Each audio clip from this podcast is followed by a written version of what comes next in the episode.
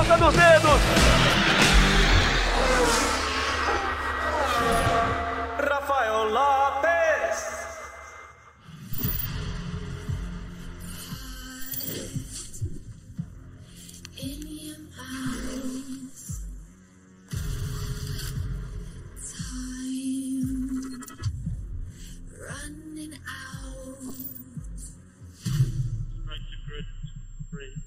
Lockdown W Series is underway. Oh, look at this! Jamie Chadwick's hit! Oh, look at this! There's a change in the lead! And there's the move. head down and get off to the car in front. Brilliant victory in the wet for Emma Kimmerleinen. Alice Powell gets through to give her the championship lead. Jamie style. This is W Series. Amigos do GE e do Sport TV, sejam muito bem-vindos a mais uma edição do Na Ponta dos Dedos, o podcast de esportes a motor aqui do Grupo Globo. E a gente está numa semana muito especial, né? Nessa semana a gente tem mais uma estreia aí na programação do Sport TV nessa temporada. Pela segundo ano seguido, a gente vai fazer a temporada da W Series, a categoria 100% feminina, que começa o ano com uma rodada dupla em Miami, no novo circuito montado ali ao lado do estádio do Miami Dolphins, do Hard Rock Stadium. Uma corrida que promete bastante, circuito de rua, né? A primeira vez que elas vão correr num circuito de rua. Então, promete muito esse fim de semana. A gente mostra a classificação ao vivo no Sport TV e as duas corridas, uma no sábado e uma no domingo. Para contar essa história, para começar a falar sobre a W Series aqui, sobre outros assuntos do esporte a motor, eu tô ao lado da Bruna Rodrigues, ela que é setorista do GE de esportes a motor, ela que é muito talentosa, né, tá estreando aqui com a gente nesse formato. Tudo bem, Bruna? Seja muito bem-vinda aqui ao Na Ponta dos Dedos. Tudo bem, Rafa? Obrigada pelo convite. Boa tarde, Luciano. Boa tarde, Bruna. Todo mundo que está ouvindo também. Muito bom estar aqui mais uma vez. E tô com o Luciano Burti, meu velho companheiro. Vamos estar junto no fim de semana aí, trazendo a- a- as três corridas, né? Os três eventos da W Series lá em Miami. Tudo bem, Luciano? Seja muito bem-vindo mais uma vez. Fala, Rafa. Oi, Bruna. Seja bem-vinda. Estamos aqui, estamos junto. E sim, para trazer essas corridas, que obviamente é um campeonato que está crescendo e tem muito chão pela frente ainda, Rafa. Então vamos trazer a nossa convidada aqui para a conversa, Bruna Tomazelli, direto de Miami, lá nos Estados Unidos, já está lá para a WC, já fez evento, inclusive, a gente está gravando esse programa na terça-feira à tarde, terça-feira pela manhã ela já foi à praia para fazer fotos ali para a categoria. Tudo bem, Bruna? Seja muito bem-vinda e boa sorte aí para essa temporada. Fala, Rafa. Um prazer estar aqui de novo, Bruna, ah, o Luciano. É, já tô aqui em Miami, né? Cheguei hoje cedinho, hoje, terça-feira, né? Que estamos gravando o programa. Cheguei às 5 da manhã. Eu só vim pro hotel, deu tempo de pegar macacão, capacete e ir pra, pra praia, né? Hoje um pouco diferente, junto com, com a categoria aí para fazer para fazer foto para o fim de semana. E é, o campeonato vai começar agora, né? A expectativa é muito boa. Uh, já conheço o carro, né? Já conheço algumas pistas que a gente vai competir esse ano, então a expectativa tá grande. Já conhecendo tudo, a gente sabe que, que fica um pouco, um pouco mais fácil, né? E a primeira etapa aqui em Miami, circuito novo, ninguém conhece, nem a Fórmula 1 não andou aqui ainda. Então acho que vai ser um fim de semana bem bacana aí para todo mundo. Então, para começar, deixa eu aproveitar já colocar a primeira pergunta. É, você estava no ano passado, você disputou sua primeira temporada da, da W Series, e uma das coisas que a gente conversou ao longo do ano passado é que você tá, tinha dificuldades ali, porque quase toda a temporada foi realizada na Europa, a não ser a última rodada dupla que foi em Austin, nos Estados Unidos. E você encarou um grid que conhecia as pistas europeias e você, claro, pegando pela primeira vez, você veio do automobilismo americano. Como é que está sendo para esse ano? Você falou que já conhece mais o carro. O fato de você já ter andado nas pistas lá na maior parte da temporada que vai ser disputada na Europa, vai te ser uma ajuda para você melhorar e, e, tentar avançar no desempenho nesse, nesse ano?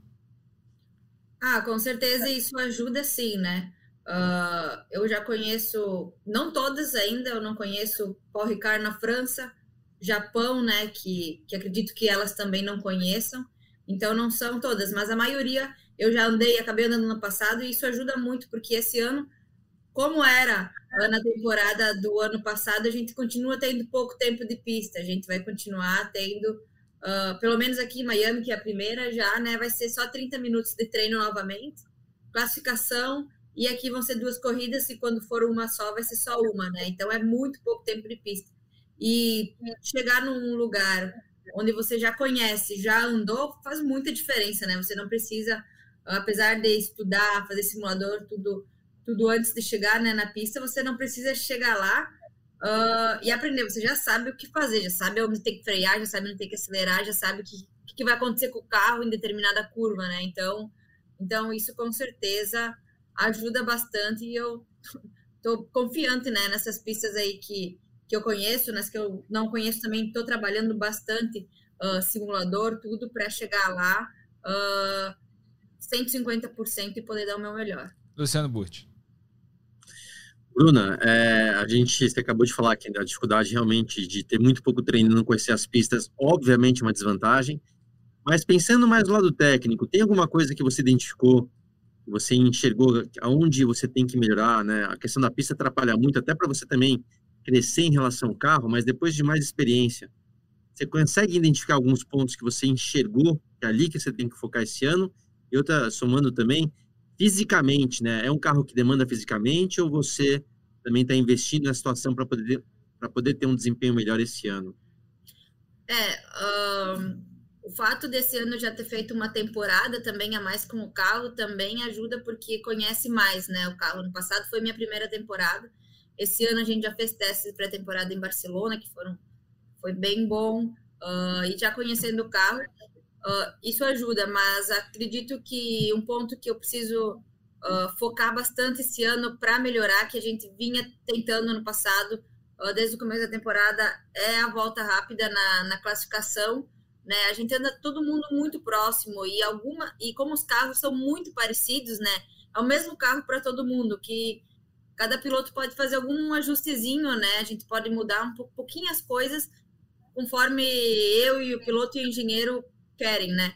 Mas como os carros são muito próximos, a questão da ultrapassagem em alguns lugares é muito difícil. Então, conseguir fazer uh, uma volta espetacular na classificação, que é o que todo mundo busca, uh, não errar, ter uma estratégia boa, né? Como a gente troca pneu também, uh, conseguir acertar isso para poder largar o mais para frente possível, que a gente sabe que, que largando lá de trás, como acabou acontecendo em grandes provas ano passado, uh, dificulta ainda mais, né? Então, acho que focar bastante nisso, que largando lá na frente, a gente sabe que, que é mais de meio caminho andado para depois na corrida, né? E a questão física, esse carro, ele, ele é...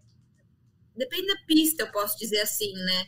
Por exemplo, algum, alguns circuitos a gente, eu não, não sentia nada, não sentia cansaço, não sentia uh, dificuldade, nada, né? Mas algumas pistas, por exemplo, a última em Austin, uh, com um circuito um pouco mais complexo, digamos assim, não só eu, mas várias outras meninas sentiram uh, um pouco, bastante dificuldade fisicamente, né?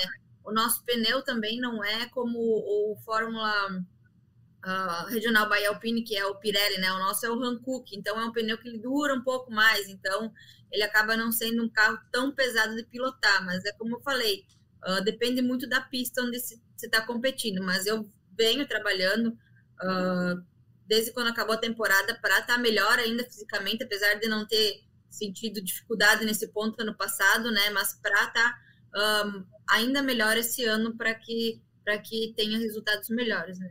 Então, Bruna, faz a tua primeira pergunta para tu achará para Bruna Tomazelli, por favor. É, você vai estar, né, começando numa, numa equipe nova. É, ano passado você estava do lado da, de uma atual bicampeã da categoria, do lado da Jamie Chadwick. E eu queria saber é, como é que foi essa experiência ao longo da temporada, né, de você estar correndo com uma piloto com, com bastante experiência, o que, que você pôde aprender, o que, que você traz desses aprendizados para essa temporada, em que você vai estar num ambiente novo, é, certamente lidando também com, com um parceiro de trabalho novo. Como é que vai funcionar isso? Ah, ano passado foi, foi muito bacana ter feito a minha primeira temporada uh, como, com a James Chadwick, né, que é a atual bicampeã como uh, companheira de equipe, também na Velote no passado.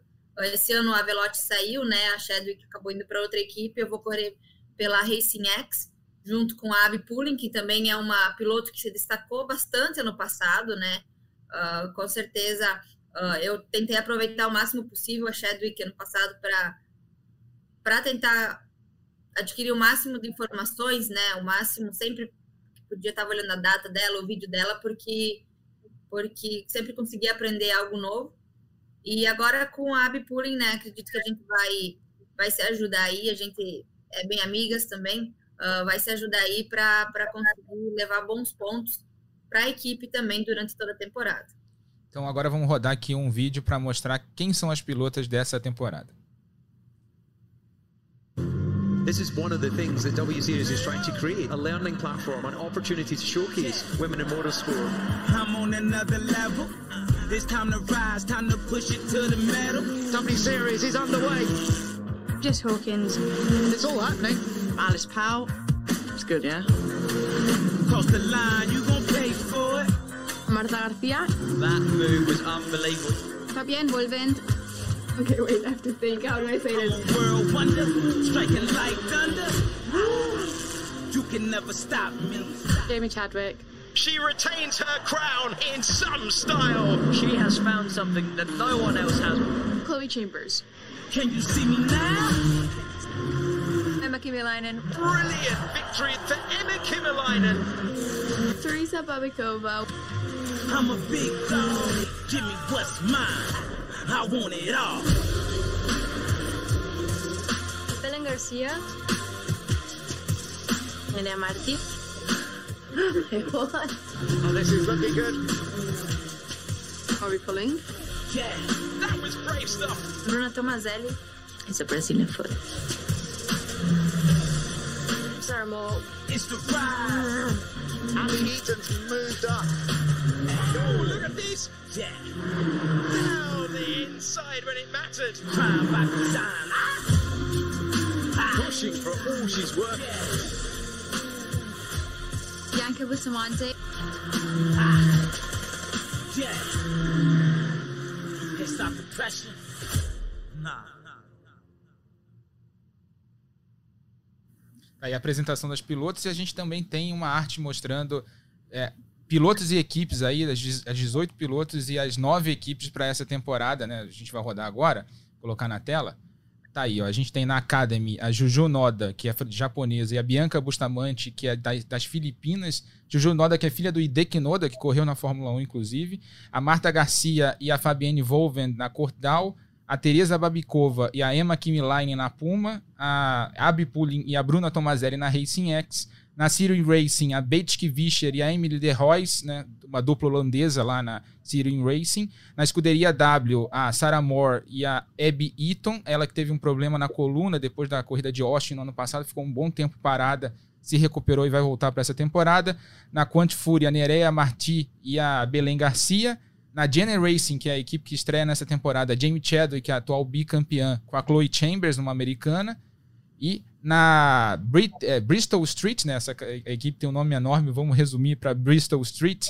A Edis Powell, atual vice-campeã, e a Jess Hawkins, que também é inglesa e é a embaixadora né, da equipe Aston Martin na Fórmula 1. Faz vários eventos de mídia da categoria. São as pilotos que a gente vai ter nesse grid da W Series dessa temporada. Uma temporada que promete bastante. A maior temporada eh, do, da- da história da categoria, né? Desses três anos que a categoria está entrando no seu terceiro ano. E por enquanto a gente tem. O que, que você está esperando aí, Bruna? É, o, o grid mudou um pouco do ano passado, né? Saiu algumas pilotos que já estavam dois anos na categoria, entraram as pilotos novas. Ah, mas acredito que vai continuar sendo competitivo como, como era, né? No passado foi era tudo muito próximo, né? Era como, como é corrida em qualquer categoria, né? Tava tudo muito competitivo, desde os treinos, classificação, corrida, todo mundo com um nível bem alto, né? Ah, que todas que já estavam andando tinham bastante experiência em fórmula, né? Esse ano ah, eu não sei qual é o tamanho da experiência das meninas novas que que entraram na categoria, mas com certeza todo mundo que está aqui está com, com garra e vontade de, de dar o seu melhor e buscar aí pódios e, e vitórias e títulos, né? A Bruna, que foi muito bem nos testes de pré-temporada lá em Barcelona, né? A gente vai mostrar agora o calendário da categoria antes de chamar o Luciano de volta e a Bruna para para conversa, a gente tem Miami com rodada dupla entre 6 e 8 de maio, 22 de maio Barcelona na Espanha, Silverstone na Inglaterra em 3 de julho, é, Paul Ricard né, em Le Castellet na França em 24 de julho, Budapeste, né, Hungaroring na Hungria em 31 de julho, Suzuka no Japão, né, a primeira vez que a W Series vai correr na Ásia em 9 de outubro, 20, 23 de outubro, Austin nos Estados Unidos, Circuito das Américas, e depois 29 e 30 de outubro, né, rodada dupla também na Cidade do México, a corrida que seria realizada no ano passado. E, nesse, e por causa da pandemia, das questões de logística, mudança de calendário ali no fim da temporada da Fórmula 1, acabou sendo uh, feita uma rodada dupla em Austin. Então, nesse ano, Cidade do México, no Autódromo Hermanos Rodrigues, vai receber a categoria então a gente tem aí o calendário, 10 corridas nesse ano, o maior calendário da história dessas três temporadas da W Series. Bruna, tua pergunta para Bruna Tomazelli de novo. O que, você está achando esse calendário de 10 corridas? É, queria só saber, né, é, o que, que você acha, é, como que você vê essa expansão da W Series, porque é uma categoria que inicialmente ela estava mais concentrada na Europa, né, e a gente tem visto desde o ano passado que ela tem se expandido por outros, outros países, saindo do, do velho continente. Tinha né, um plano já inicial da, da direção da própria W Series estar indo para a Oceania, para a Ásia, como vai estar tá agora nessa primeira corrida em Suzuka. É, queria saber né, como que você vê essa, esse avanço da categoria também o que, você espera dessas pistas. São pistas que, principalmente o público da Fórmula 1 já conhece bastante, o que a gente pode também estar tá esperando da W Series nesses circuitos novos que vem aí. Uh, bom, eu acho que isso é reflexo né, do, de como o campeonato está crescendo. Né? Esse ano é o terceiro ano da categoria Uh, a gente já vai ter corridas em continentes diferentes, então uh, acho que, que isso mostra como a categoria tem potencial uh, para crescer também ainda mais nos próximos anos, né? O fato que, eles estão expandindo, estão levando a categoria para outros países, para outros lugares, acho que isso precisa ter, né? como tem também pilotos de diversos países cada canto do mundo, dá para se dizer assim. Eu acho que isso, isso é importante para mostrar cada vez mais uh, o que é a W Series, o quanto a categoria está crescendo, né? E é um calendário que eu gostei muito, né? Uh, como já falei também pelo fato de, de eu já conhecer grande parte das pistas, né? Por nós poder esse ano vou ir para o México, né? Como ano passado a gente acabou não indo, que é dá para se dizer que é o mais pertinho assim de casa que tem corrida e também por conhecer pistas novas. Vou para o Japão correr, vou correr aqui em Miami, né? Acho que, que é circuitos onde a grande maioria dos pilotos gostariam de estar. Então, uh, eu estou tendo essa oportunidade de, de estar aqui competindo.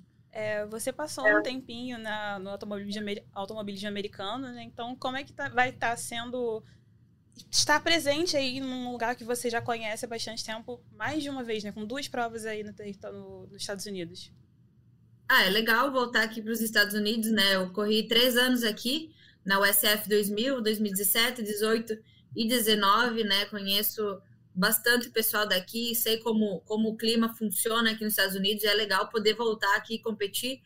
Uh, agora eu conheço Austin, né? Ano passado, eu, eu, apesar de ter tido corrida aqui Três anos não conhecia a pista de Austin, Miami é nova, mas é muito bacana poder poder voltar né, para um país onde a gente conhece e sabe do, do, amor, da paixão que os americanos têm pelo, pelo automobilismo, né? O pessoal aqui é, é doido pelo, pelo esporte e é muito legal. E, e onde você sabe que, que acontece isso, né? Luciano. Bruna, eu vou fazer, na verdade, uma pergunta que eu podia até ter feito já anteriormente, que acho que é a principal. Uma coisa é eu dar a minha opinião, mas eu quero ouvir de você. Qual que é o motivo da categoria, né, da W Series ser, então, uma categoria para as mulheres, né? Por que não fazer uma categoria mista com os pilotos, homem, mulher, tudo junto? É, qual que é o motivo principal, na sua opinião? Eu tenho a minha, posso até dividir com você depois, mas eu quero ouvir de você, né? Se esse é o caminho certo e qual que seria o principal motivo para isso? Uh, bom, eu acho que o principal uh, objetivo da categoria, além de preparar né, as pilotos, como, como eles dizem, é também dar a oportunidade para a gente, né? Uh, claro que eles poderiam investir numa categoria mista, como, como são todas, né? Ou, quem sabe, investir Vocês estão ouvindo ou, tá, ou travou? Pode, pode ir, Bruna, a gente só tá rodando uma imagem. Uh, ou, quem sabe, poderiam investir em uma, duas, algumas pilotos em, em tais categorias, né? Para seguir carreira, mas eu acho que, que esse é o jeito que eles acharam e tiveram para poder mostrar e dar oportunidade para mais do que uma, duas, três, né? Para vários pilotos poder criar uma categoria para também inspirar os pilotos que estão vindo, as mulheres, mostrar, né?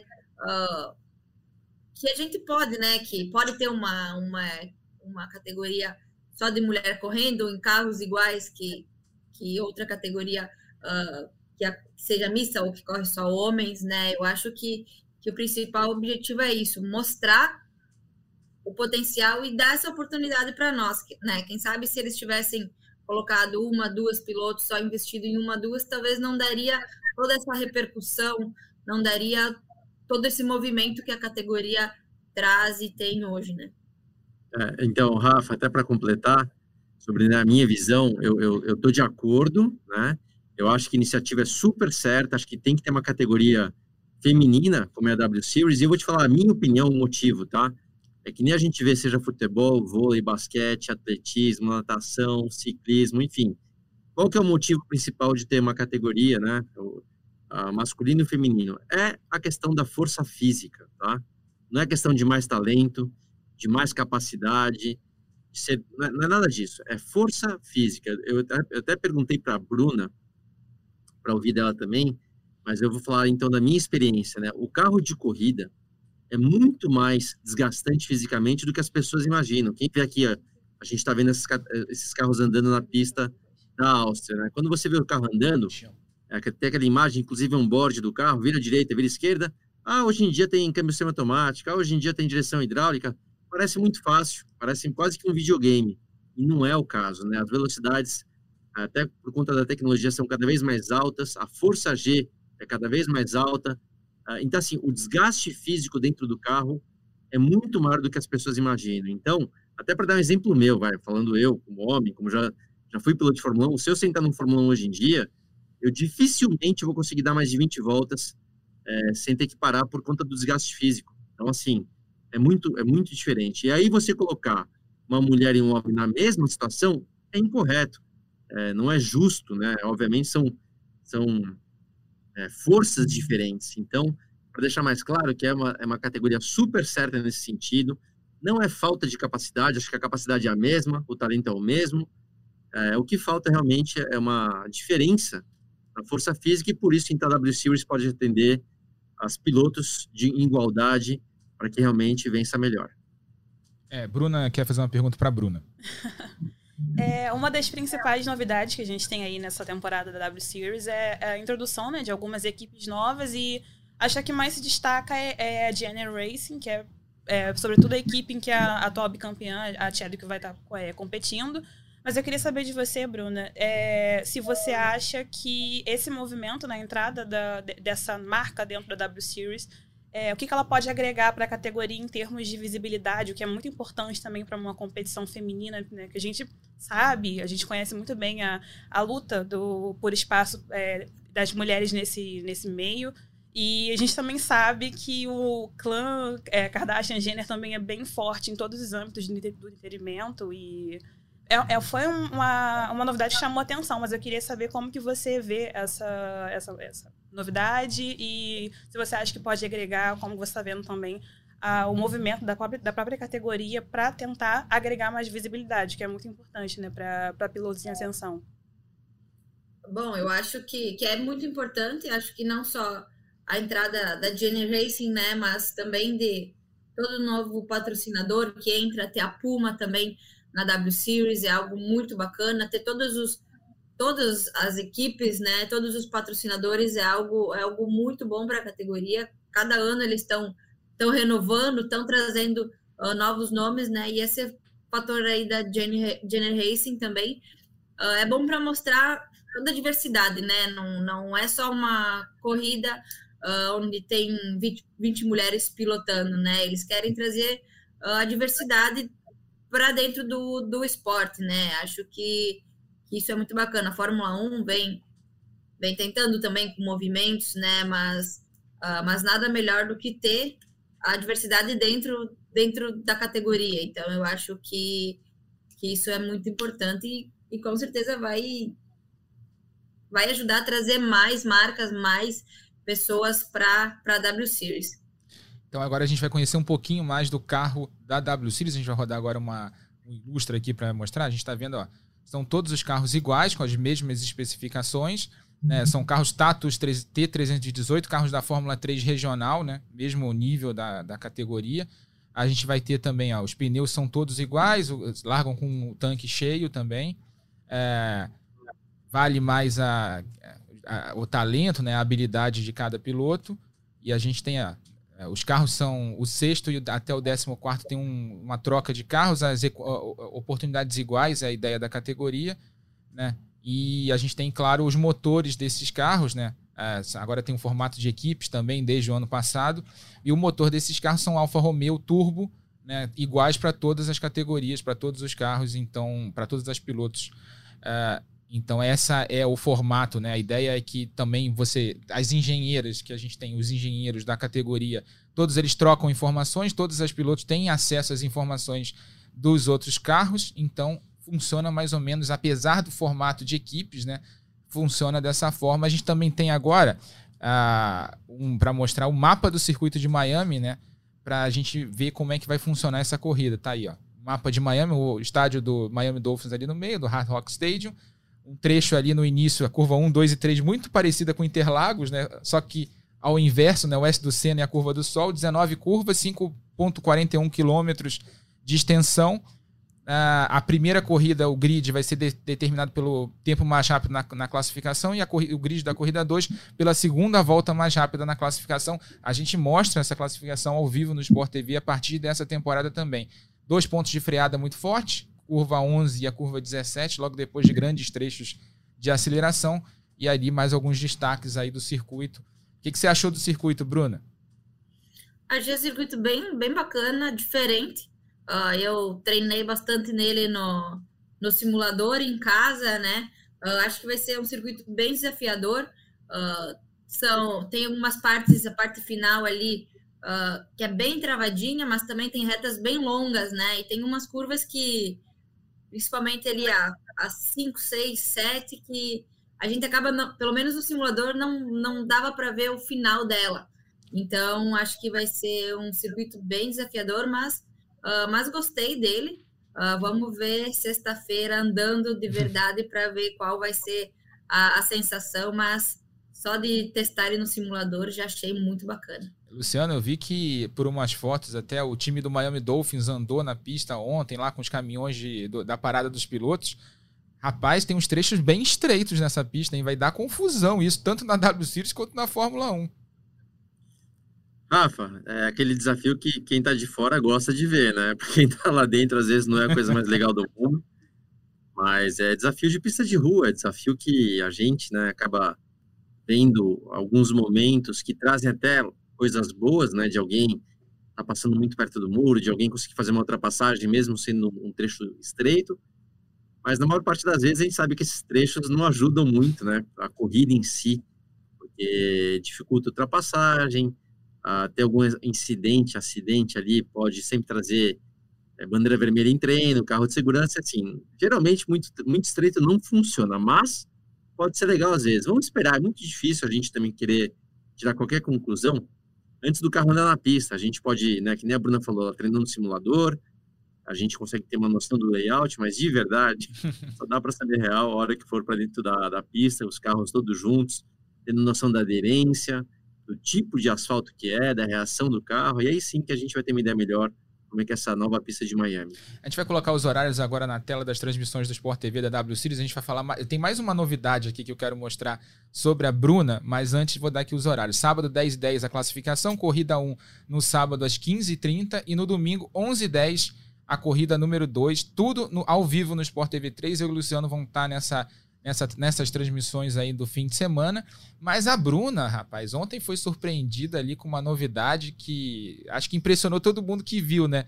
Capacete super especial da Bruna lá, né? Que ela recebeu no Instituto Ayrton Senna. A gente vai mostrar agora algumas imagens ali do capacete que ela, que ela trouxe. Ó, tá aí o capacete em homenagem ao Ayrton Senna, né? Misturando o layout do capacete da Bruna, que tem ali uma cor, cor de rosa ali no, na maior parte com vermelho, e agora usando as listras do Senna, né? Com fundo amarelo. Ficou muito legal. Capacete é, estilizado ali pelo Raí Caldato, né? Que é o, também é o designer dos capacetes do Lewis Hamilton na Fórmula 1 e pintado pelo Alan Mosca, né, que cuida hoje do estúdio do Cid Mosca lá em São Paulo. Bruna, como é que foi essa novidade aí? Você foi pega de surpresa, né?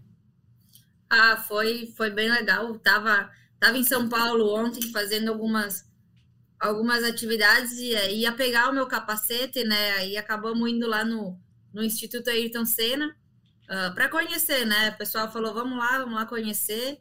E tava todo o pessoal lá do o, o Raí, todo o pessoal lá do, do Cid Mosca estavam lá, me entregaram o, o capacete com as cores que eu tenho a minha carreira toda, né, que é vermelho, mas também me fizeram uma surpresa e acabaram me entregando uh, o capacete com as cores do Senna, né, mistura um pouco do, do meu design com, com, com as listas do Senna, as cores dele, eu tô até com ele aqui do meu lado, uh, vou mostrar, que ficou muito bonito.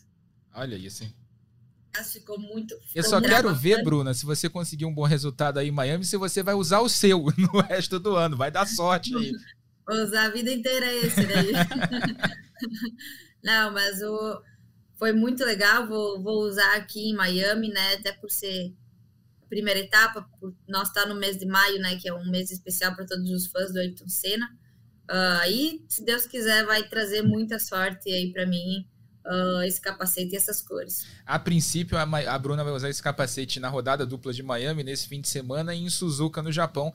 Obviamente, pela ligação que o Japão tem com Ayrton Senna, né? Mas vai que ela consegue bons resultados aí no fim de semana e sabe como é que é negócio de sorte para piloto, né, Luciano? Vai usar a primeira vez, deu sorte, usa o resto do ano inteiro.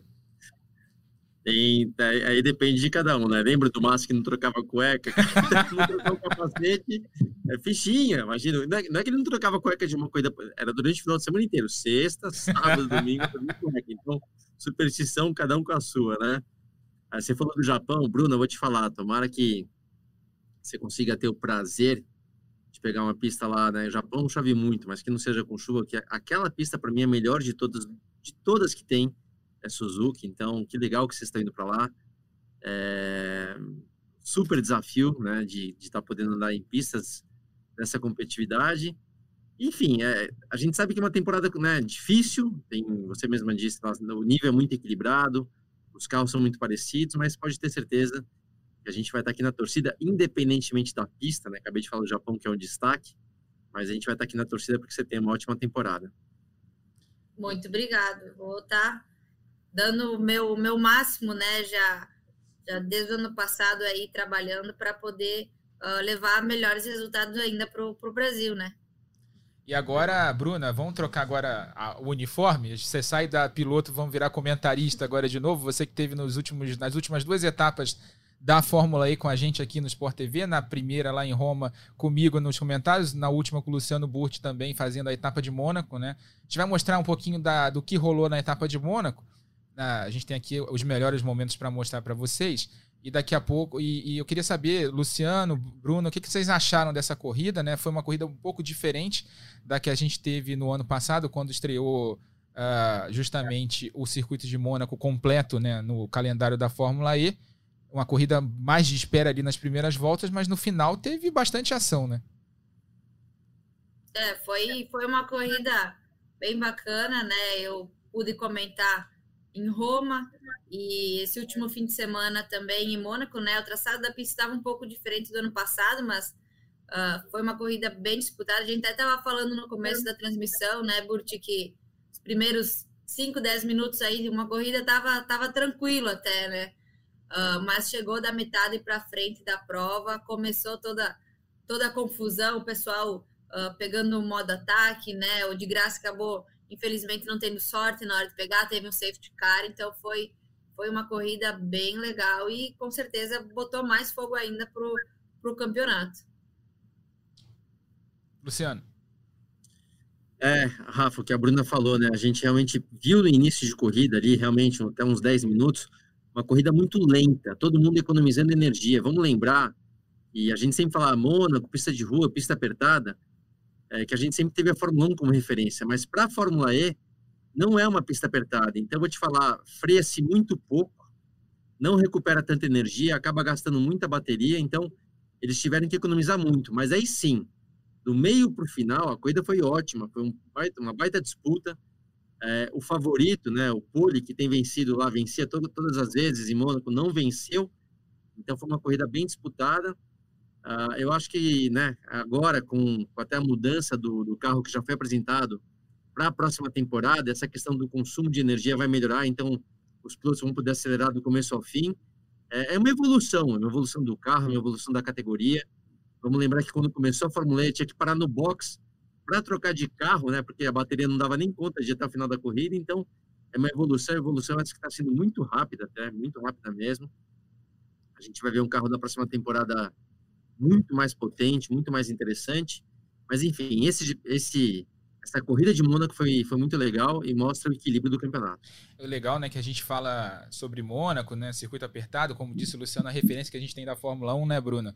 E em Mônaco é uma pista de alta velocidade para a Fórmula E, né? Você não tem tantas freadas fortes assim, né? Uma pista que você precisa gerenciar energia. A gente lembra que no ano passado o Antônio Félix da Costa, que foi o pole position, só ganhou a prova porque ultrapassou o Mitch Evans na última volta e o Mitch Evans, talvez com isso na cabeça, fez um início de corrida um pouco mais lento, mas acabou se dando mal também, porque ficou muito tempo de cara para o vento e aí não pôde economizar tanto, tanta energia assim. Tá aí o momento decisivo da corrida, inclusive, né? Foi quando o Pascal Verlaine parou ali na saída do túnel e provocou a entrada do safety car quando vários pilotos tinham é, pegado o modo ataque, inclusive o Lucas de Graça, né, era o momento que ele ia, ia tentar um ataque, e ali foi um safety car decisivo para o fim da prova, mas é um circuito completamente diferente do que a Fórmula E está acostumada, né? É, isso é, é bem curioso, né? A gente vê aí a Fórmula, a Fórmula E com, com muita disputa nessas duas provas em Mônaco, com o traçado da Fórmula 1. É, ano, pass ano passado, só pro, por questão de comparação, a gente teve 28 ultrapassagens só entre os seis primeiros colocados ali na, na corrida que a gente teve da, da FIA em Mônaco. Tem corrida na Fórmula 1 que não tem ultrapassagem. É, acho que a da Fórmula 1 ano passado teve que em Mônaco teve que duas, três, eu não Por sei. Aí, eu é. lembro a do, a do Stroll e do Vettel, que acho que nem foi televisionada. Exatamente. Acho que foi a única, eu lembro disso. O pessoal falou, a, a única ultrapassagem a televisão não mostrou.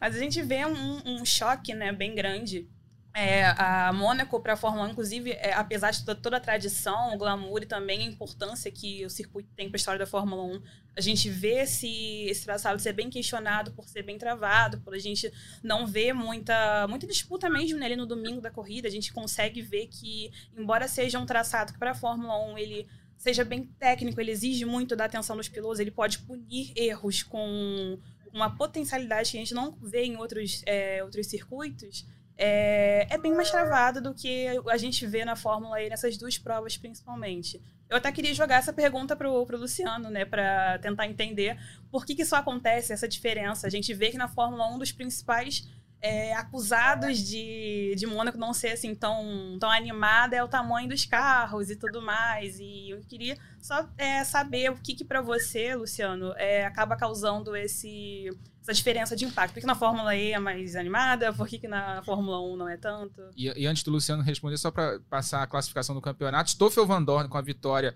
assumiu a liderança, seis pontos à frente do Jean-Henrique Verne, que mais uma vez chegou no pódio, mais uma vez marcou pontos, é o único piloto a ter marcado pontos em todas as corridas do ano, tá ali na regularidade dele com o carro da Tech Cheetah e fazendo uma grande temporada. Mas o Van Dorn, que ano passado foi superado com tranquilidade pelo Nick De Vries, o companheiro de equipe dele na Mercedes, nesse ano já começa a mostrar serviço, mostrar reação aí no campeonato.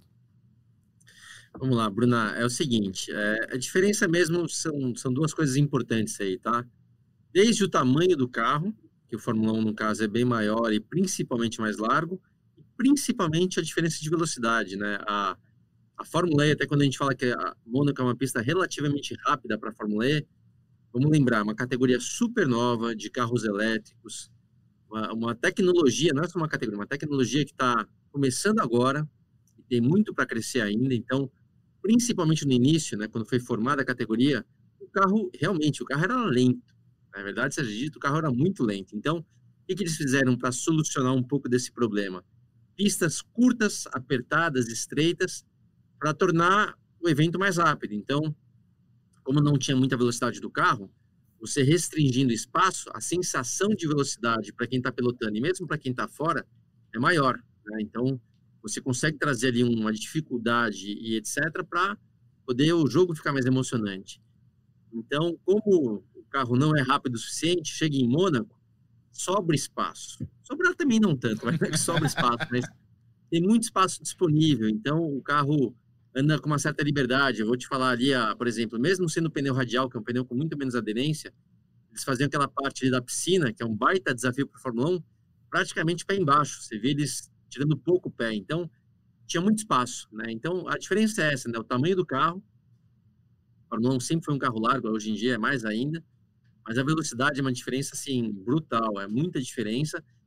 Coisa que para a próxima temporada, como eu falei agora há pouco, a geração 3 desses carros elétricos vão ser um, serão carros muito mais potentes.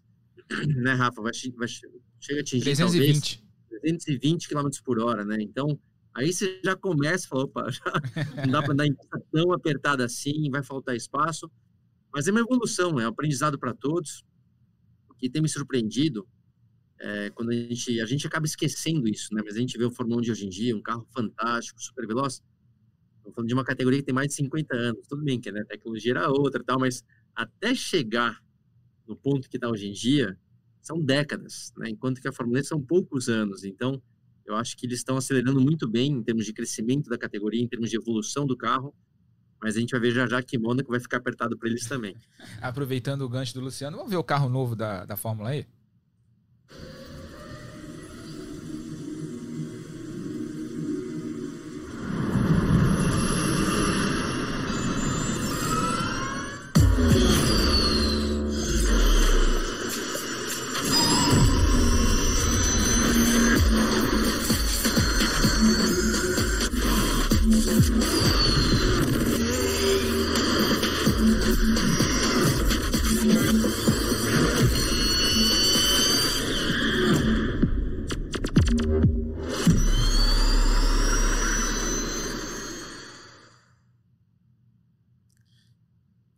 Tá aí o geração 3, o carro da nova geração da Fórmula E, como disse o Luciano, é um carro que chega a 320 km por hora, o carro atual chega a 280, então são 40 km por hora a mais de velocidade final do que a gente tem nesse ano.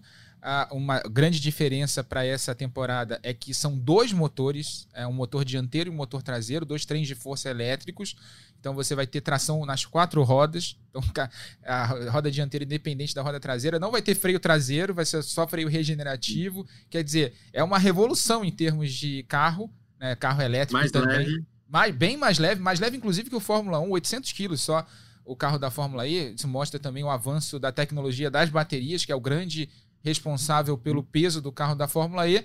E uma novidade que até foi confirmada ontem, a gente ficou sabendo ao longo do fim de semana: o Brasil vai receber uma corrida no ano que vem, o EPRIX de, do Brasil em São Paulo, no circuito do AMB. Né, o, o contrato foi assinado no último fim de semana entre a Prefeitura de São Paulo e a Fórmula E. Vai ser ratificado na reunião do Conselho Mundial da FIA em junho uh, que é um normal, processo normal, é praxe, né? Você anuncia assim nos contratos e a, você, mas você precisa que a FIA ratifique isso e normalmente é apenas uma formalidade. Mas o contrato está assinado, vai ser no Sambódromo do AMB, um circuito parecido com o que a Indy usou é, durante os quatro anos que ela correu, só que sem a reta da marginal, vai ser do outro lado o retão, né, na, na parte interna, para não atrapalhar tanto o trânsito da cidade. Quer dizer, grandes novidades aí para a Fórmula E, Bruna e Luciano. Bruna, o que, que, você achou desse, desse carro novo da Fórmula E? Ah, achei um carro bem interessante, né? Com certeza todas essas mudanças, o carro mais leve, mais rápido, né? Uh, faz com que a categoria fique cada vez melhor, né? Os próprios pilotos, a gente acompanhando a transmissão uh, sábado, estão uh, muito empolgados com tudo isso, né? Vai fazer com que a categoria fique cada vez melhor. E também que a Fórmula E vai vir para o Brasil, né? Uma grande notícia. Uh, a gente vai, vai poder acompanhar né, nas ruas de São Paulo essa, essa categoria que corre nas principais cidades do mundo, dá para se dizer assim, né? E ele está correndo uh, em São Paulo, vai ser muito bacana para o Brasil e para a categoria também. Acho que para a Fórmula E, né, Luciano, não tinha local melhor para você correr no Brasil, né? Como São Paulo, a grande metrópole do Brasil, num circuito ali que você vai ter um cenário bem urbano, né, da cidade de São Paulo, próximo da Marginal Tietê, e a data já está até mais ou menos confirmada, vai ser ratificada, como eu disse, no Conselho Mundial, 25 de março, um sábado. A ideia é que seja o encerramento da Semana da Sustentabilidade de São Paulo, um dia inteiro, para quem não conhece as atividades, né, o final de semana da Fórmula E, tudo no mesmo dia. Então você tem um treino livre bem cedo no sábado, mais um treino livre, a classificação ali perto do, do, do horário do almoço e a corrida por volta de três da tarde né, é como são os eventos da Fórmula E. Isso se não for uma rodada dupla, como a gente viu em Roma. Por enquanto é uma corrida simples no dia 25 de março. Né? Então a gente vai ter ali logo no início da temporada, vai ter a, a oportunidade de ver esses carros da geração 3 aqui no Brasil, Luciano. Muito legal. Eu vou te falar que eu vi uma vez uma corrida ao vivo lá em Punta del Leste, então vai ser interessante poder ver o carro de perto de novo, justamente esse carro novo que é bem mais veloz. E sim, Rafa, no lugar melhor impossível, né? Porque aqui no Brasil é importante, né? Sem desmerecer as outras cidades, não é isso não, mas São Paulo tem a tradição, né, de, de ter Interlagos, de ter corridas de Fórmula 1, de Fórmula Indy, então é muito bom de poder receber a, a Fórmula E. Bom também, Rafa, que tiraram a reta da marginal, que eu lembro que complicava demais ali o trânsito, então concordo, tá, de fazer um circuito que não atrapalhe tanto assim a cidade, mas vai ser muito bacana, vai ser muito bacana e, justamente seguindo essa linha, né, do esse é o carro do futuro né? não é mais discurso, não é mais teoria, é fato. Então, a, o Brasil está se conectando a essa categoria, acho muito importante, pensando né, a médio e longo prazo, isso aí é o que está por, por vir, porque é o caminho a ser seguido daqui para frente. Então, Luciano, Bruna e Bruna, a gente está na reta final já do programa, mas antes a gente vai falar um pouco sobre o Grande Prêmio de Miami da Fórmula 1, a grande novidade aí dessa temporada, circuito completamente novo, sem grandes informações para pilotos e equipes, né? Pelo layout, Luciano, lembra um pouco alguns trechos do Albert Park depois da reforma para esse ano e alguns trechos também do circuito da Arábia Saudita de Jeddah que a gente teve também já nesse início de temporada. É um circuito que tem trechos de alta velocidade, mas trechos muito travados também. Em teoria, nesse tipo de condição que a gente viu nessa temporada, a Ferrari levou vantagem com Charles Leclerc lá em Melbourne, mas tudo pode acontecer em Miami, né? Que nem te falei, Rafa, eu não prestei tanta atenção assim no traçado, quero realmente esperar ver os carros na pista. Teoricamente falando, como você acabou de escrever, sim, a Ferrari saiu muito bem no Jeddah, saiu muito bem uh, no Albert Park, principalmente, né? teve, uma, teve uma vantagem grande, mas é aquele negócio, a temporada, uma temporada nova, de carros novos, a gente está vendo uma evolução a cada corrida. Por exemplo, na última etapa, a Red Bull dominou, eles tiveram um novo pacote aerodinâmico, coisa que a Ferrari ainda não fez. Eles conseguiram a Red Bull reduzir 5 quilos do carro, que é, vamos lembrar, está todo mundo esse ano acima do peso mínimo, salvo a Sauber Alfa Romeo, que tá, é a única equipe no peso, e por isso as outras equipes até solicitaram um aumento no peso, mas como a Sauber conseguiu atingir o peso certo, obviamente seria injusto fazer mudança. Então, está tendo uma evolução a cada etapa, está é, tá sendo aprendizado ainda, né? Por exemplo, em, em San Marino, na última corrida, aquele efeito uh, Golfinho. por pose, né? O efeito, o efeito golfinho. golfinho. Esse golfinho acho que é invenção do Rafa, tá? Só para ah, deixar claro. Aqui o golfinho aqui, ó. Só para deixar claro. Trouxe até, já que a corrida, então, no, a, corri, a, corrida no estádio do Miami Dolphins ali perto, nada melhor do que ah, o porpoise. É, nada melhor do que o golfinho, tem toda razão. Mas até isso as equipes estão descobrindo que muda o circuito, esse efeito muda demais, que compromete, compromete muito a performance do carro. Por exemplo, algumas equipes até tendo menos oscilação, né, menos é, o solavanco que está dando na reta sem saber o motivo, está variando de pista para pista, ou seja, é tudo muito novo ainda, então eu até concordo com a sua teoria de que a Ferrari pode estar bem comparado com o que teve no Albert Park, mas de verdade, cara, acho que nem eles sabem, tem que andar para saber como é que o carro vai reagir, então vamos ficar de olho, porque, né, a gente quer ver uma corrida bem competitiva. E agora a gente está indo para Miami, né? Uma pista totalmente desconhecida. A Red Bull trouxe novidades na última prova lá em Imola conseguiu uma, um bom resultado lá com dobradinha, com Max Verstappen em primeiro e o Sérgio Pérez em segundo. O Leclerc cometeu um erro no final da prova, chegaria em terceiro com uma certa tranquilidade, mas cometeu um erro bem grave no fim da prova. Mas a vantagem ainda é confortável no campeonato. A Ferrari promete um novo pacote aerodinâmico para Miami, novo assoalho, novas asas, nova carenagem, vai vir com novidades aí. Adiou, né? Estrearia em Imola, mas resolveu levar para Miami. Mas eu acho que o grande assunto, Bruna, para esse fim de semana é o pacote da Mercedes, né? Porque só estrearia em Barcelona daqui a duas semanas. Só que depois daquele rádio do Toto Wolff, depois da linha de chegada, né, para o Hamilton, meio que pedindo desculpas pelo carro que eles entregaram na mão do heptacampeão mundial, acho que a equipe correu, né? E colocou o pacote, pelo menos parte do pacote, em, em, em ação já em Miami. É, é, a gente ainda não teve muitos detalhes do que a Mercedes está tá trazendo, mas realmente é, o plano da equipe a curto prazo está é, tá trazendo é, algumas atualizações para tanto para Miami agora quanto para Barcelona também. Mas a gente sabe aí que, o, o, o que eles precisam correr para resolver esse problema do golfinhar, né? Que é o que mais está causando dor de cabeça e dor nas costas e dor em um monte de lugares pro, pro, pro Hamilton e pro Russell, que chegou a reclamar depois do, do GP em Imola. É, mas é, a gente vê que a Mercedes, ela realmente está com dificuldade, né? De estar... Tá, é, solucionando esse problema enquanto, enquanto as rivais não tiveram tanto problema, como a Ferrari, a McLaren também, que vem se fortalecendo muito desde a a corrida de abertura do campeonato não começou tão bem para a equipe do, do, Norris e do, do Ricardo. É, é, difícil, né, a gente é, tentar dizer se vai funcionar, se não vai funcionar. O que a gente já tem como certeza é que talvez demore, talvez não, certamente demore para a Mercedes uh, alcançar ali o patamar que a, a Ferrari e a Red Bull estabeleceram para esse começo de campeonato.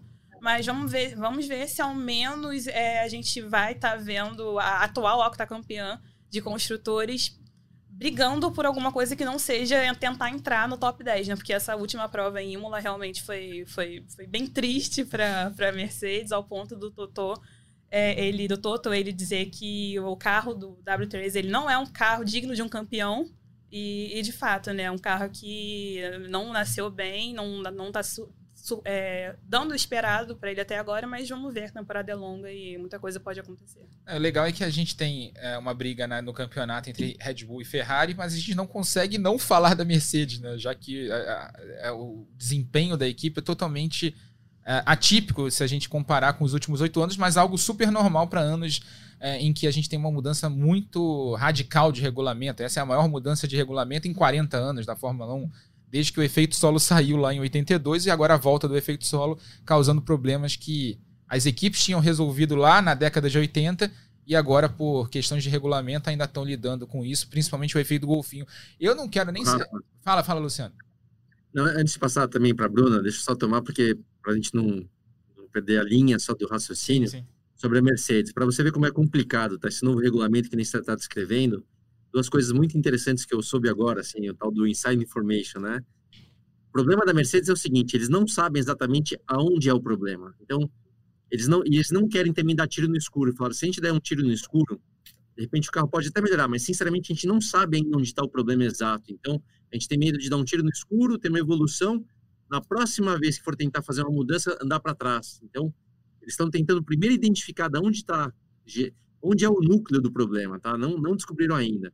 E fora o pacote aerodinâmico, eles têm um problema de aquecimento dos pneus. O pneu não aquece. Por isso que na corrida, se você prestar atenção, eles são o terceiro carro mais rápido na corrida, ou seja, Red Bull, Ferrari e eles.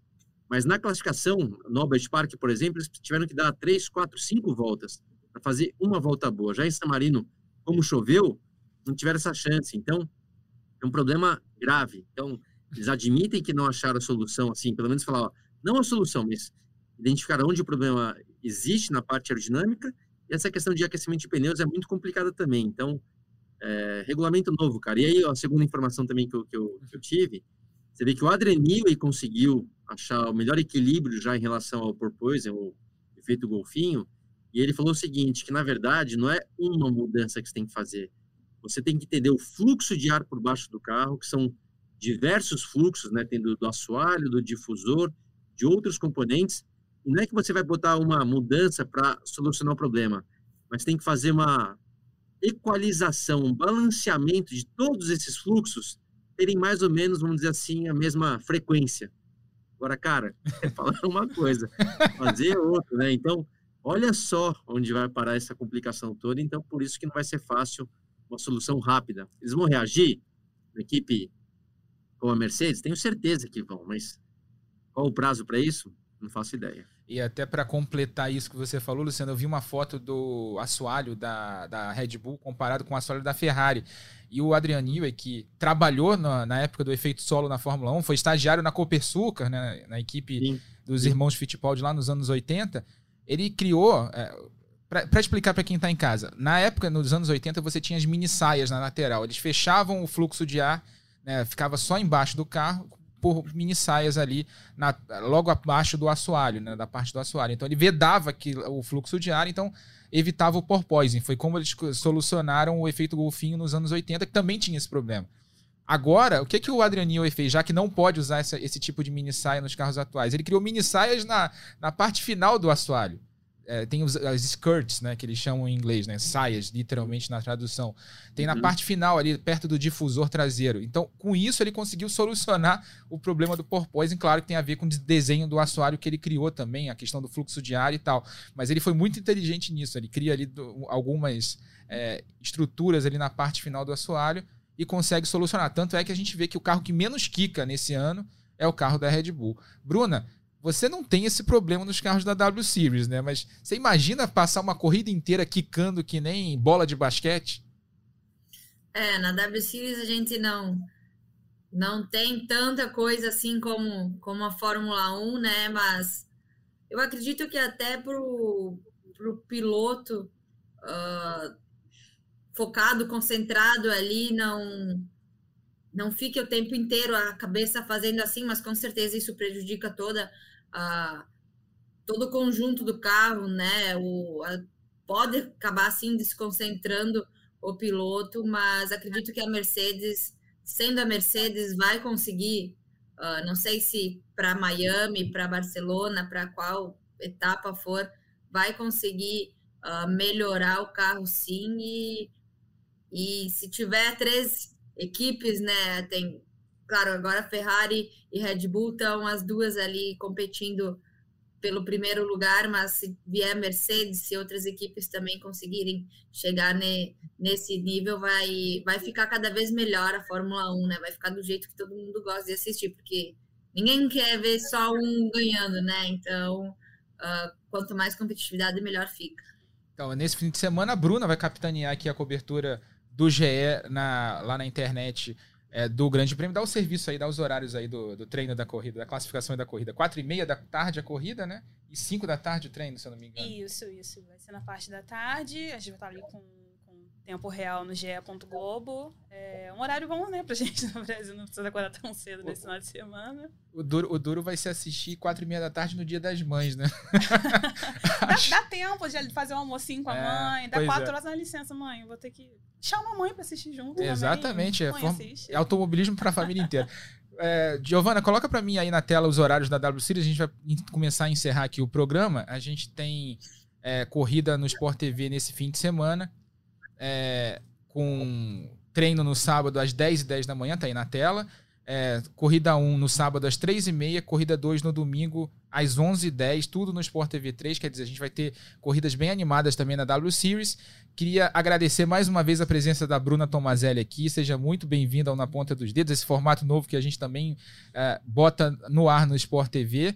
Boa sorte nesse fim de semana e que você tenha uma grande temporada na W Series, Bruna. Valeu, Rafa. Foi um prazer estar aqui mais uma vez conversando com vocês, dessa vez com a Bruna, com o Burt, falando aí dessa temporada que começa. E se Deus quiser, ao longo da temporada, a gente volta a falar aqui, uh, podendo falar sobre bons resultados né, na categoria. Luciano Burt, estamos juntos no fim de semana. Tamo junto, Rafa. Valeu. Bruna do Rio, prazer te conhecer. Obrigado pelo seu apoio. Bruna de Miami, boa sorte. A gente está na torcida e vamos estar tá acompanhando tudo. Manda ver. Valeu. Bruna, prazer estar contigo aqui mais uma vez. Obrigado, Rafa, mais uma vez pelo convite. Muito obrigada, Bruna e Luciano, pela companhia. Foi muito divertido. É sempre muito divertido a gente falar sobre, sobre automobilismo. Vamos aí para a próxima. E obrigado a você que está em casa, que ouviu o podcast no ge.globo barra na ponta dos dedos, que assistiu no Sport TV 3 as edições em vídeo. Lembrando que esse podcast tem a produção do Lucas Sayol, a edição da Giovana Marcondes e do Pedro Suaide, a coordenação do Rafael Barros e a gerência do André Amaral. Tá na velocidade? Tá na W Series? Tá no Sport TV.